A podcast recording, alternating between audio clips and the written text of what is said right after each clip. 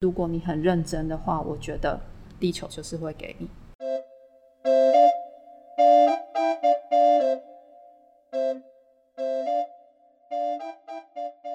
大家好，欢迎收听零废弃教会，我是嘉玲，我是该该。我们的信仰是环保，零废弃教会我们当一个有意识的生活者，不当一个无意识的消费者。其实生活可以没有垃圾这件事情是很轻松的，单纯就是生活习惯的改变而已。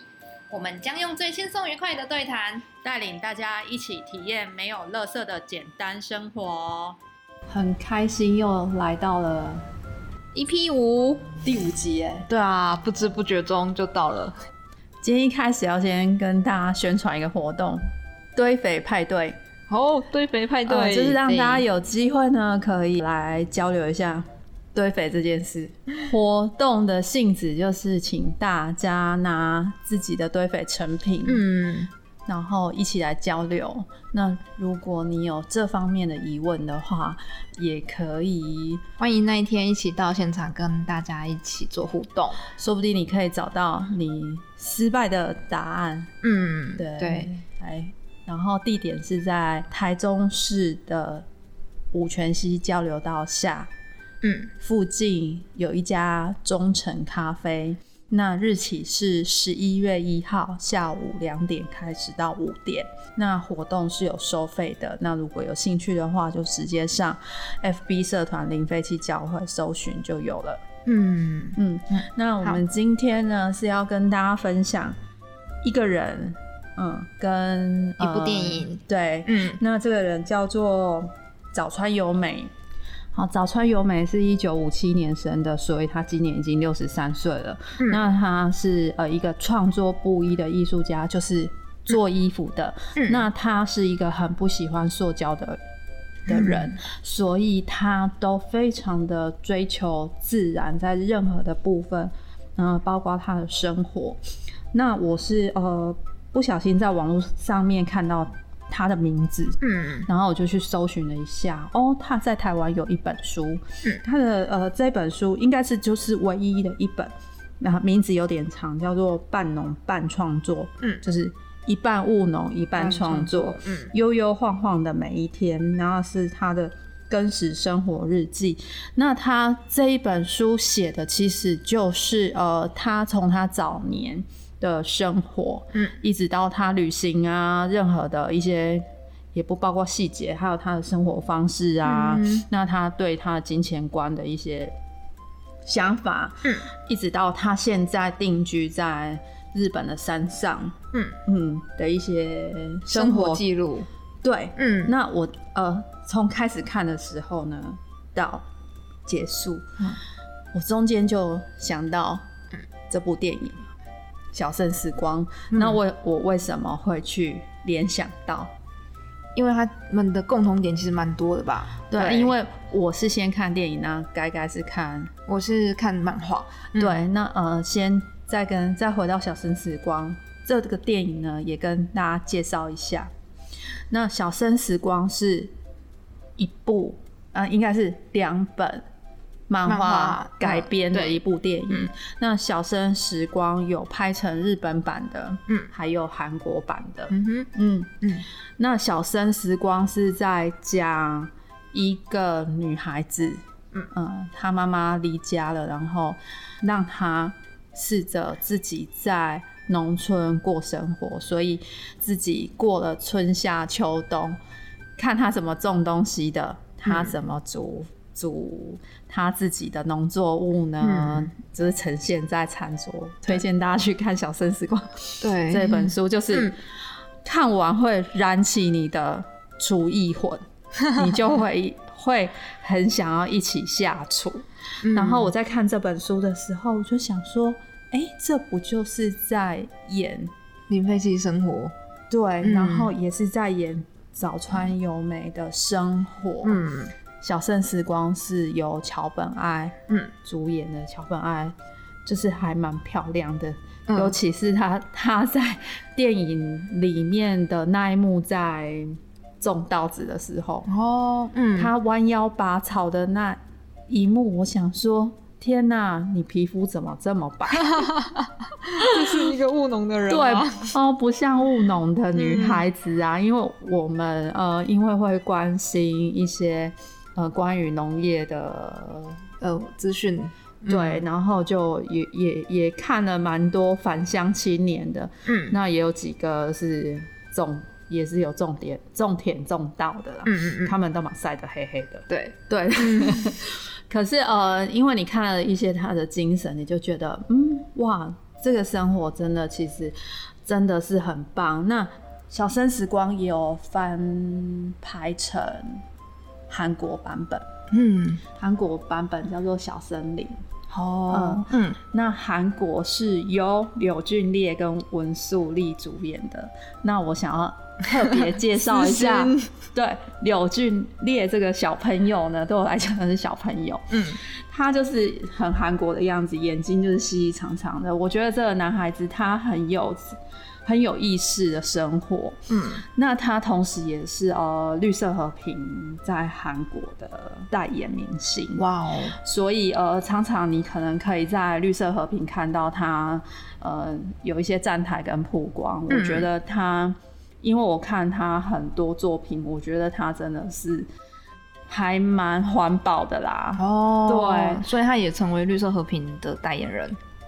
好，在看这本书之前呢，我强烈的就是推荐大家一定要去看《小生时光》，因为实在看完真的很舒服。嗯。那我觉得这部电影呢，就是可以让你，你可以不用看画面，嗯，它的配乐也非常非常好听，嗯。你就放着，哦，非常适合就是什么假日的下午，对，放松一下嗯。或者是你在呃下厨的时候也非常适合听它的配乐，嗯，嗯，都走一个非常舒服、自然、轻松的路线。对。对，那大概介绍一下，先介绍一再介绍一下《小生时光》这个电影。它的呃漫画的作者是五十岚大介，嗯嗯那我觉得每个人在回归这样子很简单的生活之前，一定是因为生活变得很复杂。哦，对，对，那嗯他也是因为，嗯，可能他创作刚好碰到什么瓶颈，所以嗯。他回家乡，回到他自己的故乡，然后去学习一些如何跟自然共处，嗯。然后半农的生活。对，对，嗯。那其实好像真的就是跟早川优美是一样的生活模式，嗯，因为他们两个共通点都是有点都是像自给自足。自给自足。对然后他们都是艺术家，嗯，而且他们的生活都跟大自然非常的紧密。对对，，而且他们从小其实家里也都有那样的背景。嗯，嗯，他们都在这样的背景下长大，嗯所以他们对大自然其实都有带着一份，大概是一个依靠感吧。他们从大自然里面，然后得到了这样的疗愈。嗯，对，他们嗯都是透由从自然然后生活的互动，最后找到内心那个平静的状态。对，其实嗯。哎、电影跟早川由美最后在讲的其实都是一样的，嗯，对，都是一样的那个生活模式，，对，只是哦方法有可能有不一点太一样不大一样，嗯。可是生活的目标，跟态度，对生活的态度不是嗯目标，其实他们的生活态度其实都是一样的，嗯，到最后现在所呈现出来的那个样貌，就是你想要追求的。嗯，对，应该是我们两个啦，都蛮喜欢那样的生活状态。对，我觉得嗯其实大部分人追求的都是哦，到最后是很简单的生活。嗯其实他们就是早川由美这一本书呢，你一打开，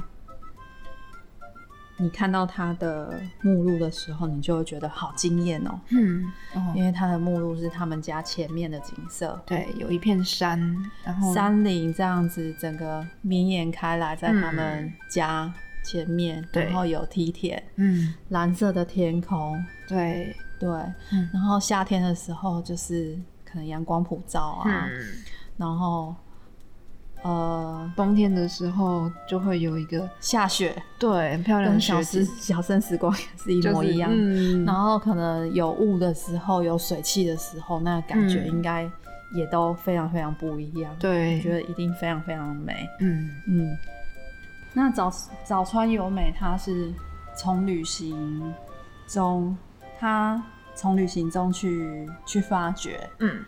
然后到亚洲的每个国家，泰国啊，还有印度。印度啊，嗯。尤其是印度，嗯。带给他非常非常多生活的启发。，对，那因为他跟他先生都是创呃艺术创作者，嗯嗯嗯，他是呃布衣然后他先生是陶艺家，嗯嗯，对，对啊，所以在这些地方，他们也找到非常非常多灵感。那刚好他先生也有一些展览是在小器，嗯可能有些人喜欢一些日本的陶器啊，很漂亮的盘子啊，应该都知道小气。对，嗯、年底好像在小气有一个他先生的展览，是小野哲平，对，小野哲平。那他的小孩也一起、呃有在投入创作。嗯那早川由美是他会想要走这样子的，应该不是说走走这样的路线，是他会这样子生活，是因为他有他因为受到家人的影响。嗯，那他的妈妈是喜欢缝纫的，对，他的阿妈是会做那个胭脂物。哼，嗯，讲到这个我就很兴奋，因为我很喜欢发酵的东西。嗯所以他就他也自己发酵。嗯那他的爷爷是很喜欢园艺的东西，就是种东西。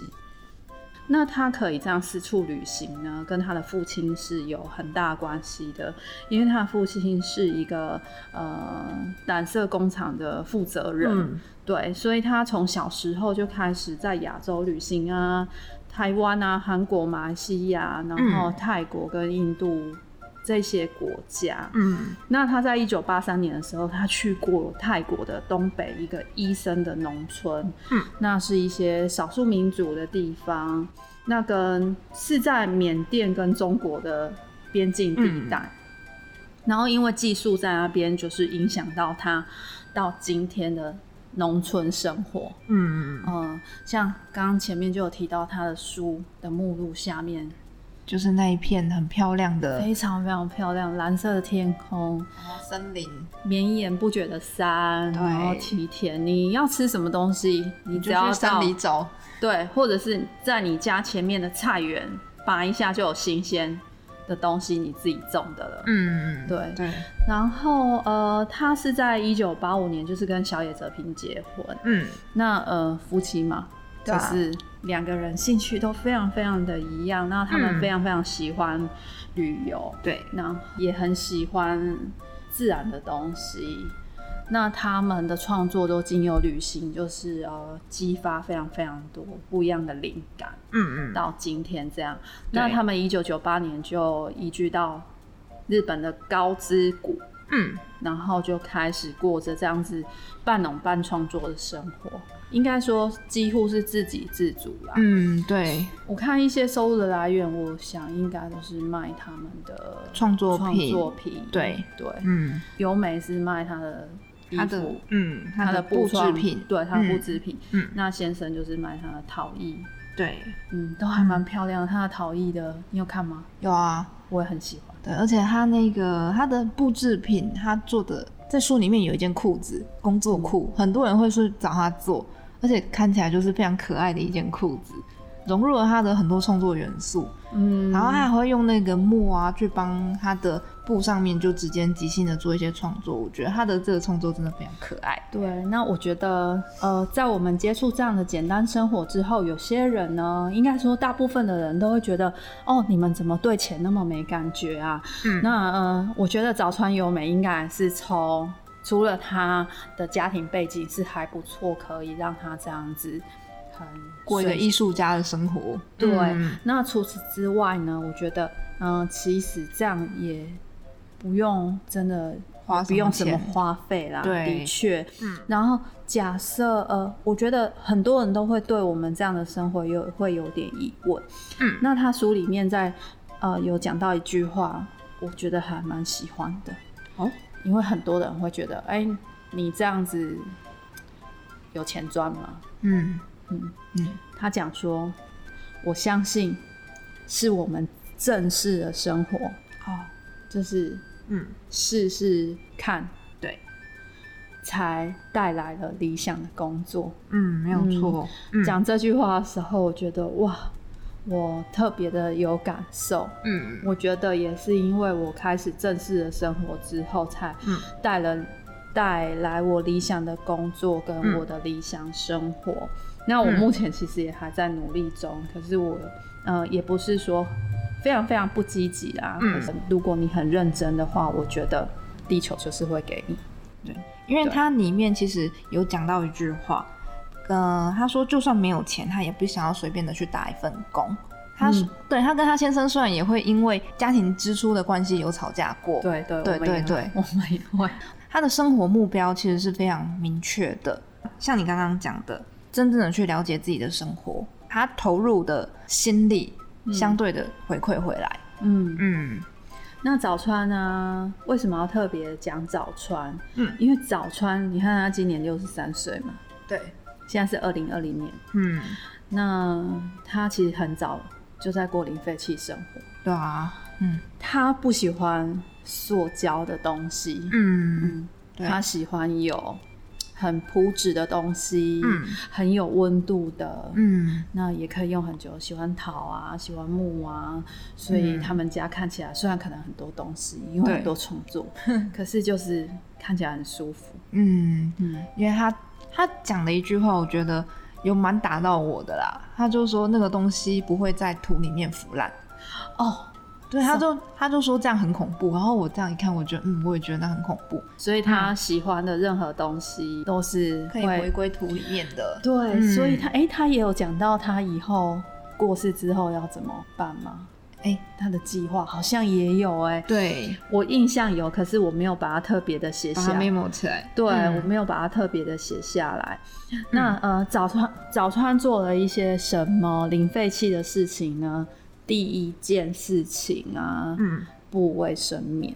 哦，他有讲到，他就是说用了部位生面那个身体变好了，就是变舒服啦，不是说变好那种材质上，它跟身体的接触之下，嗯。嗯，对，那他每次他说他每次要在做什么的时候呢，他就会思考从前的人是怎么做的，嗯。嗯然后就会发现呢，其实有好多东西本来就在了，嗯。嗯，然后他几乎就自己做味噌啊、梅子啊、采野菜呀、嗯，然后呃刚刚提到的部卫生棉，对，对，还有堆肥，嗯。那堆肥嗯。是含人，就是我们自己的排泄物，对我们自己的嗯粪肥哦、对，对，然后洗锅子的话用，烧过的灰烬，对他们是有自己烧柴，嗯。对，因为他们呃呃小野泽平在创作的时候也是要烧柴嘛。要烧柴，用柴窑创作陶器，对，嗯。嗯。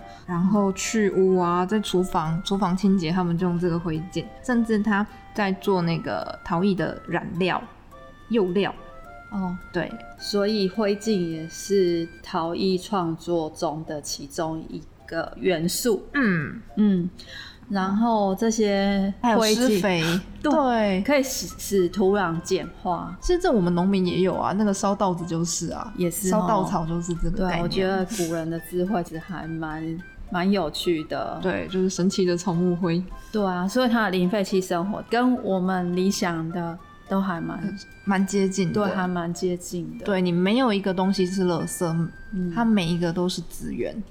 那很多人会可能会有这种想法，就是哦，我又没办法自己种菜，嗯，那怎么办？其实现在很多都市种菜，那我也不想要在都市种菜，那你就要找找地方种，不用，不要讲的很很很很麻遥远。烦，太遥远了。对。你就找这种人跟他买菜就好，哦，是是？你支持那样的人，对。支持这样的，对、嗯。他，他替你实践，嗯，因为自己种菜有时候会吃不完啊。哦。你看小生时光，他种那个高丽菜，对，结果他高丽菜吃不完，嗯，他用高丽菜做什么？蛋糕。哦，对，对啊，他好像盛产的时候，他就会想要把它做成点心类，对，所以为什么以前的阿公忙阿妈都很喜欢腌制？嗯，因为因为就吃不完，对，吃不完，然后腌制是很好保存的方法。嗯，对，对，然后早川在生第一个小孩的时候呢，嗯，在呃爱之长华就有一家是提倡自然生产的医院哦、嗯。饮食呢也鼓励妈妈是喂养母奶，嗯，对，所以在他这样的年纪，自然产就是在家生小孩，应该算是半普遍吧。对。所，以他没有选择去、呃医院里面，他没有选择一般的，就是呃太多医疗介入的生产方式。嗯。然后这家医院也蛮神奇的，他就是会也要也请妈妈就是要用肥皂洗布尿布，哇，对，就是现在我们追求的那些，好天然对哦，，嗯，对啊，而且他在生产的时候啊，他有提到就是跟这个月亮的运作、地球的运作是有关联的。我觉得这个好神奇哦。他不是说哎，他有点阵痛，他就去医院，然后嗯医生就跟他讲、啊还没来，你再回去。那隔壁的奶奶就翻了一下，然后就看了一下潮汐，就说大概是哪一天，结果真的就在那一天。那一天就生了，对，超神的。然后我在书本里面看到早川呢，应该讲应该讲优美。嗯。Yumi，嗯，Yumi，Yumi 她有一件零废弃的事情，我超级想要执行的，我觉得哦真的很好玩。哎，就是她其实应该有很多方法，我觉得都还不错，因为它都是那种很天然的衣服嘛。嗯，然后她把穿旧的衣服就是没有办法再穿了，她把它拆开，嗯，把它用到旧旧烂烂的之后呢，嗯。才又缝成抹布。哦，然后它抹布啊，在厨房用的话，它会有一有一条是缝上红色的线，嗯，然后是做厨房用的，嗯。然后绿色的线是拿来擦地板的。哦，它就有做个小标示，对，我嗯。觉得这个好聪明哦。然后它用呃，他也用棉布缝制那个小布袋，呵，然后装米糠擦地板呢。米糠，对啊，哦，拿得到，拿得到 米糠其实也拿得到，米店啊有现碾的米店，嗯你其实也可以跟他要一些些，他可能会给你啦。对啊，如果你要大量，就要跟他买了。对，对，哎、米糠擦地板，没试过但是我觉得可以来试试看，因为它对，里面讲的其实蛮多小配波都是我们生活中蛮能应用到，而且可以直接去找到的东西。虽然它不是一本工具书啦，它就是在讲他的生活生活，嗯然后你就可以看得到他的一些智慧，我真的觉得是蛮蛮聪明的。我们都不会去想要这样，因为我们生活太便利了。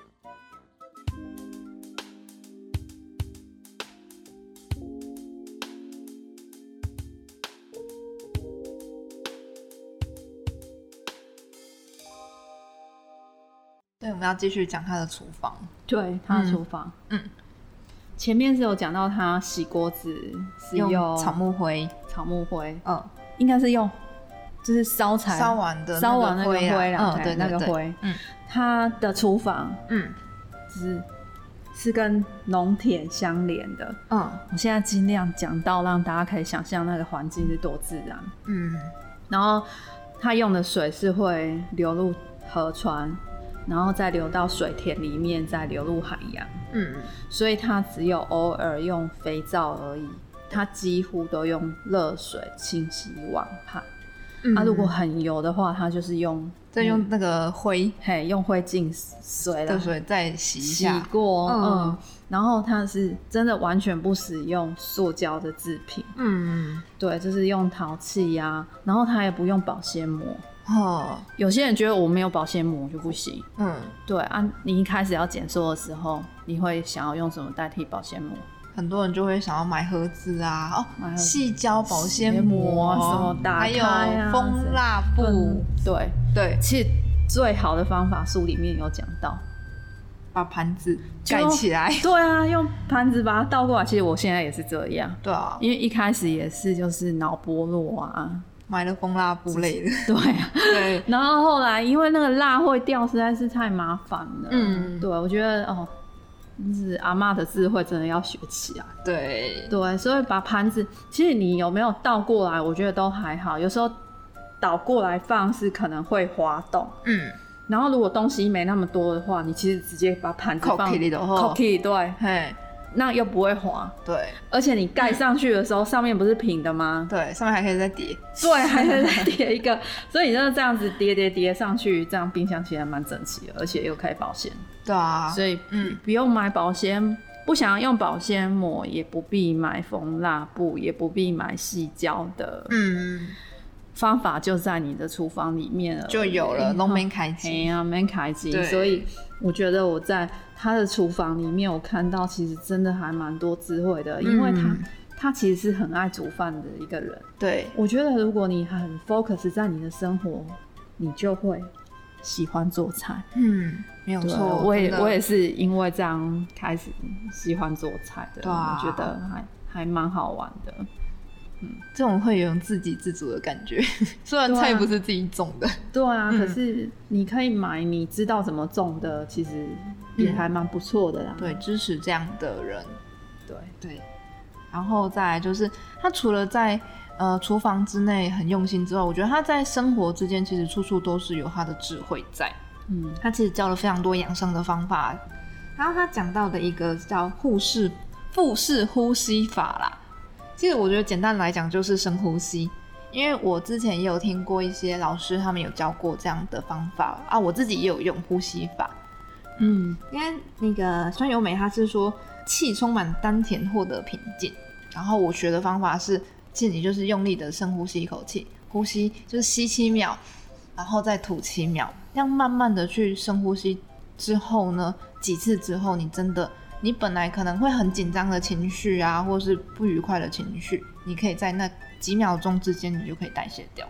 哦，嗯。你，就可以稍微比较平静一点。对，所以他讲的这个呼吸法，说透油这样获得平静，我觉得真的是有，因为我试了好几次之后，嗯，嗯，我在看的时候，我有试了一下，嗯。我有这种感觉，对。我觉得还不错。还有另外一个对女生来讲，我觉得也非常棒的一个方法，就是它是泡热水热敷，因为我们女生总是会有几天不舒服的嘛，嗯。然后他都教说你直接泡热水，泡到生理期来的时候泡到脚发红，然后生理期结束的时候用手放在肚子靠近卵巢的地方，然后他就说这样子你的经期就会顺畅很多。像我这个就是常常在经期不顺，然后在经痛的人，我觉得我应该蛮适合，或是蛮需要去做做看他这个方法的，因为第一不用花什么钱，嗯。然后第二他又很简单。嗯，对。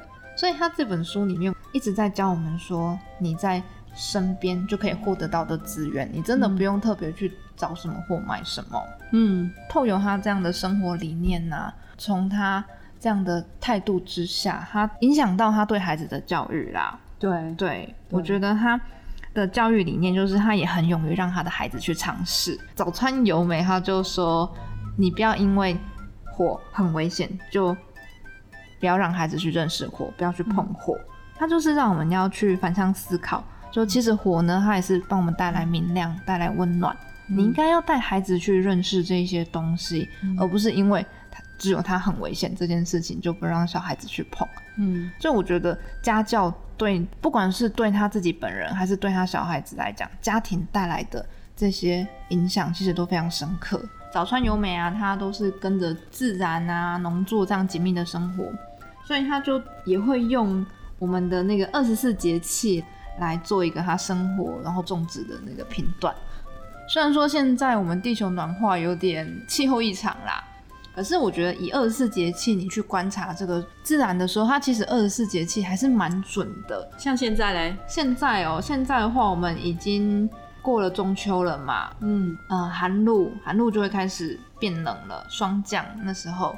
大家可以去观察一下，可以看一下那个手机的日历里面会有二十四节气，嗯你可以去注意一下，你在霜降之后，其实你真的气温就慢慢的又降了。嗯，有些作物就要小心，可能会被霜冻到。对，其实这个真的就是古时候的一个很大的智慧，因为农夫以前都是看着这个在耕作的，嗯，对啊，还蛮有趣的。你去看二十四节气，就可以蛮清楚的知道说，哎、你的生活最近可以做一些什么调整了。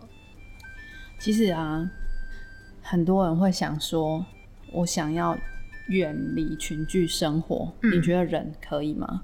人其实蛮难的，对，我觉得早嗯。川他就、他就有去体会到这件事情。嗯，我觉得人就是群聚在一起，你可以不要住很近啊，嗯。可是你一定要住在一个是大家可以互助的地方，互相帮忙。嗯，对啊，当然大家可能生活上必须要有差不多一样的理念，嗯。我觉得其实还蛮不错的。嗯，哦。对啊，对，因为嗯。原本他也不是呃对于神明啊这些非常崇是敬，对，嗯。可是他在透有村里的祭典。对，嗯。然后人人跟这种地球啊、宇宙宇宙嗯。之间的一些连接啊，嗯。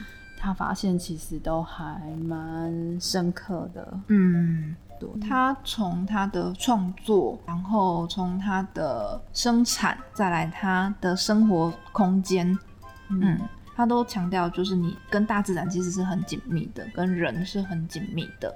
嗯。里面有一位就是樵夫，一位叫秦一的樵夫，教了他非常多的知识。樵夫就是砍树的。对对对，啊，他们不是乱砍哦、嗯，对，他们是有计划性的，嗯，对。对。嗯对，其实这个，诶、那个叫书法，你的树其实你有计划性的去砍，它的碳储存量反而会变高。嗯，嗯，对，就是让它比较火一点。对，因为它太密集，其实树跟我们人一样，你也不要太密集。对，因为树根在土壤下面，其实也是另外一个世界，微嗯，生物的聚集。对，其实微生物也是一个聚落。嗯，对啊，是自然跟我们人就是这样子。嗯嗯，对啊，所以我觉得早川不只是他他的家人，然后甚至是他们家有学徒，他里面书里面就有提到说，那个学徒后来跟他们家之间的关系也是非常紧密的。嗯，嗯看完其实也会有点想要去。好对啊，然后我觉得哦，就是讲最后好的。嗯呃，早川说，虽然过着不用花钱的生活，嗯，就是有时候他们也是会吵架。对啊，那他又说，吵架其实是一种沟通的方式，嗯。这个我很有体会。哦，你们都是用吵架沟通吗？说是好像也不是，嗯。可是因为吵架我们才进步的，这的确哦，真的，嗯因为夫妻之间或者是两个室友大家相处在一起的时候，嗯有另外一半会选择忍耐，嗯，那很不好。我就是会忍耐的那种。对，那忍耐你就是会觉得是逆着你的心去做每一件事情，嗯我觉得那会很不开心。嗯那我跟我先生也是，一直到我觉得今年才比较好一点。嗯然后他又说没有争执就没有今天的自己。嗯，的确，嗯，这个我感感受非常深刻。哦，嗯，那他今年六十几岁啊，他说他希望有一天可以变成一个很可爱的老婆婆。嗯，对，嗯，嗯，那他们现在都还在创作，我觉得这很棒哎，我还蛮嗯向往他这样的生活哎。对。可是前提之下是我们要，哎、你会啊，你会创作啊，嗯，只是我觉得可能我们还要再找一些其他的资源。对，可以让我们自己的专长可以再发挥在更广更深一点。对。嗯嗯，那它的核心理念就是共存共荣。嗯哦我觉得这个讲的有点乌托邦哎，对，大家可能没有办法想象。嗯可是当你这样子执行这样的生活之后，如果你真的可以有一块地的话，你应该可以体会到他讲的。嗯即使我们没有一块地，我们也是可以透过我们的生活去体会啦。我觉得，像我，我我也没有 我自己一块地啊，嗯，可是我完全可以体会他讲的，对，我觉得很棒。与世界一起循环。对，嗯那大家可以呃搭配小生时光，然后再呃，我觉得是可以先看小生时光，嗯然后再去看他这本书。嗯那他这本书最后再跟大家讲一次，它的名字叫做《半农半创作：悠悠晃晃的每一天》，然后是早川由美的根石手记。根石生活手记，嗯，对，这本书名一看就是会让你觉得非常舒服，非常想打开来看的一个书名。嗯。你一嗯，打开你就觉得哇，好舒服哦。对，啊也，很想要一起过这样的生活。那其实我们之前就有讲到说，林飞其实它蛮多面向的，透有这样的一些书籍啊，一些 demo 这种感觉，我们可以找到一些其他面向的生活方式，或是你还不知道你该怎么去进行这样零废弃生活，我觉得都可以从这些书里面得到很好的启发。节目前面有宣传过一次了，呃，最后还是再跟大家宣传过，再宣传一次。我们的堆肥派对，对，十一月一号，那大家如果有兴趣的话，再来参加。对，可以在脸书搜寻我们的 FB 社团零废弃教会，嗯，或我们的 IG，嗯，Zero West Plus Zero。好，那期待大家下次再收听我们的节目喽。然后，然后也记得，如果你有用 Apple Podcast 的话，记得帮我们留下五星的评分，或是你有什么